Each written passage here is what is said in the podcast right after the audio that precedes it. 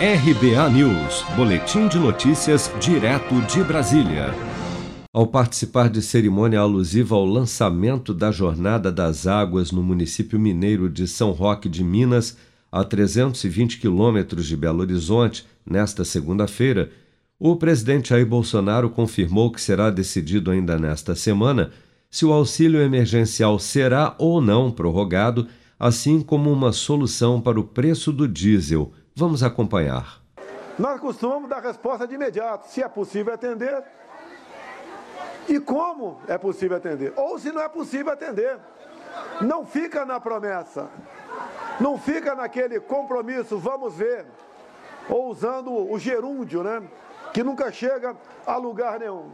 A gente procura resolver o caso de imediato. Como, por exemplo, se Deus quiser, nós resolveremos semana a extensão do auxílio emergencial. Como devemos resolver também a semana a questão do preço do diesel. As soluções não são fáceis. As soluções não são fáceis. Mas nós temos obrigação de mostrar a origem do problema e como resolvê-lo. Sabemos que o mundo todo está tendo uma inflação muito acima do esperado. Tem certos países de primeiro mundo que, inclusive, já enfrentam questão de desabastecimento no tocante a alimentos. A crise energética explode aí fora. Mas nós temos a obrigação de buscar solução para todos vocês. Sem confirmar se irá ou não estender mais uma vez o auxílio emergencial, Bolsonaro revelou durante o evento que alguns ministros se reuniram no último sábado para definir um provável novo valor para o auxílio, mas não detalhou, no entanto, se haverá ampliação ou redução do número de beneficiados. A última parcela do auxílio emergencial, que atualmente varia de R$ 150 a 375 reais, será paga neste mês, mas membros do governo defendem a prorrogação do benefício por mais um ano com valores entre 300 e 500 reais, o que levanta rumores sobre uma provável diminuição do número de beneficiários para que uma eventual extensão do auxílio caiba no orçamento do governo.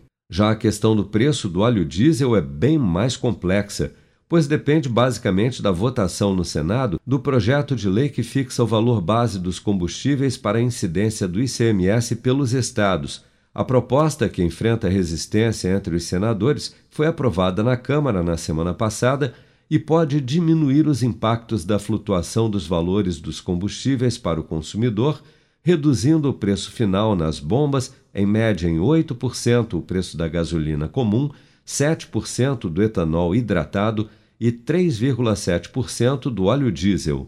O problema é que, ao que parece, o governo não terá tempo para aguardar uma solução vinda do Congresso para os combustíveis.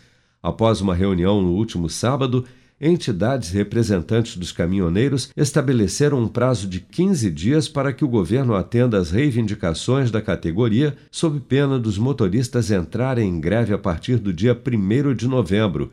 E entre as demandas dos caminhoneiros está como prioridade a redução do preço do diesel bem como a revisão da política de preços da Petrobras. Com produção de Bárbara Couto, de Brasília, Flávio Carpes.